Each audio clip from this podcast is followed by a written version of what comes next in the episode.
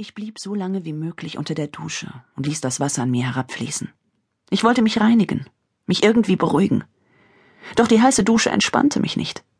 Ich weiß wirklich nicht, was diesen Schmerz in meinem Inneren lindern könnte. Er fühlt sich grenzenlos an, endgültig. Wie ein Organismus, der sich in mir eingenistet hat, aber gleichzeitig auch wie ein Loch, das immer größer wird. Das mit der kaputten Wand tut mir wirklich leid. Ich würde den Schaden bezahlen, aber das will Ken nicht, sage ich zu Landon, während ich meine nassen Haare bürste. Mach dir keine Gedanken deswegen. Du hast ganz andere Sorgen. Tröstend streichelt er mir über den Rücken. Ich begreife einfach nicht, was passiert ist. Wie konnte es so weit kommen? Ich starre ins Leere, weil ich meinem besten Freund nicht in die Augen sehen kann. Vor drei Monaten ergab alles noch einen Sinn. Ich hatte Noah, der mir so etwas niemals antun würde. Meine Mutter und ich, wir waren uns nah. Und ich wusste genau, wie mein Leben ablaufen würde. Jetzt habe ich gar nichts mehr. Ich habe nichts, gar nichts. Ich weiß nicht mal, ob ich noch zur Arbeit gehen soll, denn entweder wird Hardin dort aufkreuzen oder er überredet Christian Vance, mich zu feuern, einfach nur, weil ihm danach ist. Ich nehme das Kissen vom Bett und vergrabe die Finger in den weichen Daunen. Er hat nichts zu verlieren. Ich schon. Ich habe zugelassen, dass er mir alles nimmt. Vorher war mein Leben einfach, geregelt und klar. Jetzt, nach ihm, nach, nach der Wahrheit, ist alles ganz anders. Landon sieht mich mit großen Augen an. Tessa, du darfst dein Praktikum nicht sausen lassen. Er hat dir schon zu viel weggenommen. Nicht auch noch das, bitte, fleht er mich an. Das Gute an dem Leben nach ihm das ist doch gerade, dass du machen kannst, was immer du willst. Du kannst noch mal ganz neu anfangen. Ich weiß, dass er recht hat, aber so einfach ist es nicht. Inzwischen ist alles in meinem Leben mit Hardin verbunden. Selbst die Farbe meines verdammten Autos. Irgendwie wurde er zum Faden, der alle Teile in meinem Leben zusammenhielt. Ohne ihn stehe ich vor einem Trümmerhaufen. Als ich schließlich nachgebe und halbherzig nicke, sagt Landon, Jetzt ruh dich erst mal aus. Dann umarmt er mich zum Abschied. Glaubst du, er hört jemals wieder auf? frage ich. An der Tür dreht er sich um. Wer? Meine Stimme ist nur noch ein Flüstern. Dieser Schmerz? Ich weiß es nicht. Aber ich glaube schon. Die Zeit heilt die meisten Wunden, antwortet er mit einem tröstenden Gesichtsausdruck halb lächeln, halb Stirnrunzeln. Ich weiß nicht, ob die Zeit mich heilen wird oder nicht, aber eins weiß ich. Falls nicht, werde ich es nicht überleben.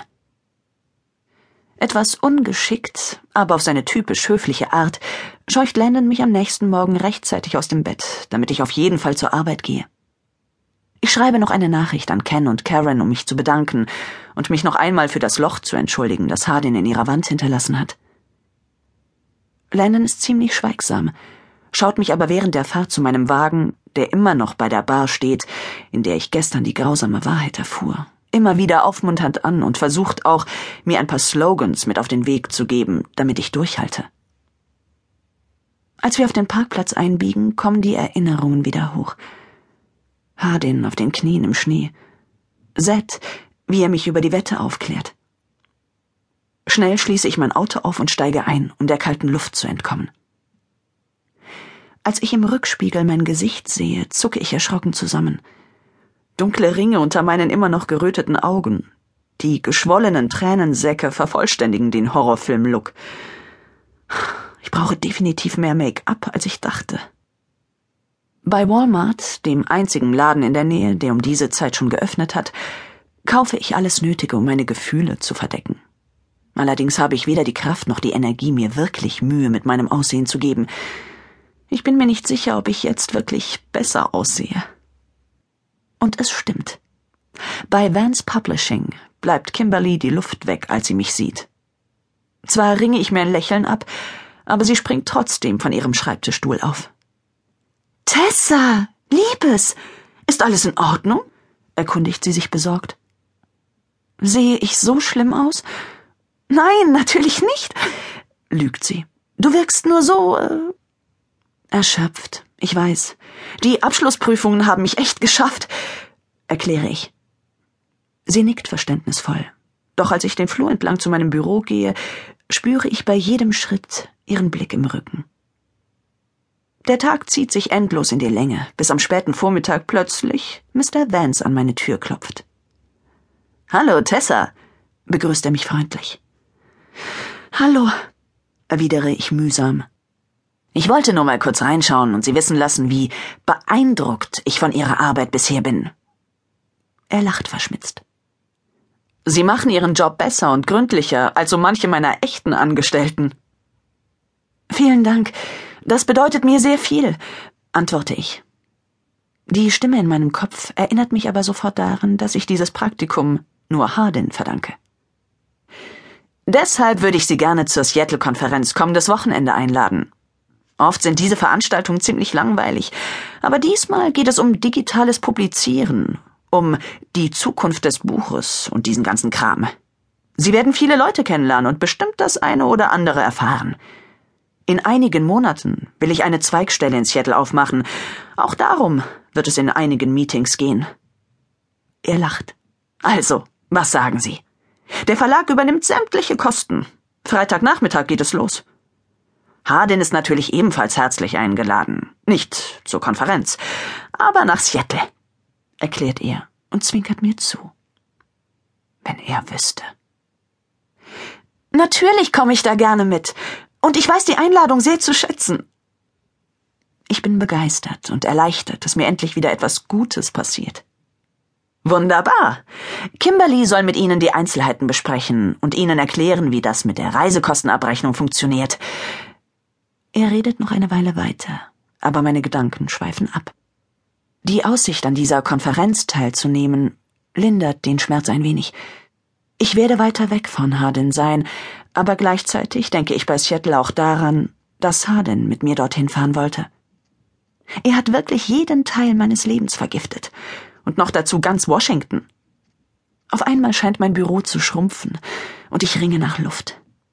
Alles in Ordnung mit Ihnen? erkundigt sich Mr. Vance besorgt. Ähm, ja, ich bin nur. Ich habe heute noch nichts gegessen und äh, letzte Nacht nicht so gut geschlafen antworte ich. Na, dann gehen Sie doch lieber nach Hause. Was Sie da gerade bearbeiten, können Sie auch zu Hause fertig machen. Es ist schon. Nein, fahren Sie nach Hause. Im Verlagswesen geht es nicht um Leben und Tod. Wir kommen schon ohne Sie klar, versichert er mir und verlässt mit einem freundlichen Winken mein Büro. Ich packe meine Sachen zusammen, werfe auf der Toilette einen letzten Blick in den Spiegel. Ja, immer noch ziemlich übel und will gerade im Aufzug verschwinden, als Kimberly meinen Namen ruft. Gehst du? erkundigt sie sich, und ich nicke. Na dann pass bloß auf. Harden hat schlechte Laune. Was? Woher weißt du das? Weil er mich gerade runtergemacht hat, als ich ihn nicht zu dir durchstellen wollte. Sie lächelt. Auch bei seinem zehnten Anruf nicht. Ich habe mir gedacht, wenn du mit ihm reden wolltest, hättest du das sicher schon auf dem Handy getan. Danke dir. Ich bin wirklich froh, dass sie so aufmerksam ist. Hardens Stimme am Telefon hätte die qualvolle Leere mir nur vergrößert. Ich schaffe es gerade noch zu meinem Auto, bevor ich wieder zusammenbreche. Wenn ich mit meinen Gedanken und Erinnerungen alleine bin, ohne Ablenkung, wird der Schmerz noch heftiger. Und natürlich, wenn ich die 15 verpassten Anrufe von Hardin auf meinem Handy sehe und den Hinweis, dass ich zehn neue Nachrichten bekommen habe, die ich alle nicht lesen werde. Nachdem ich mich so weit zusammengerissen habe, dass ich fahren kann, tue ich das, wovor mir schon die ganze Zeit graut. Ich rufe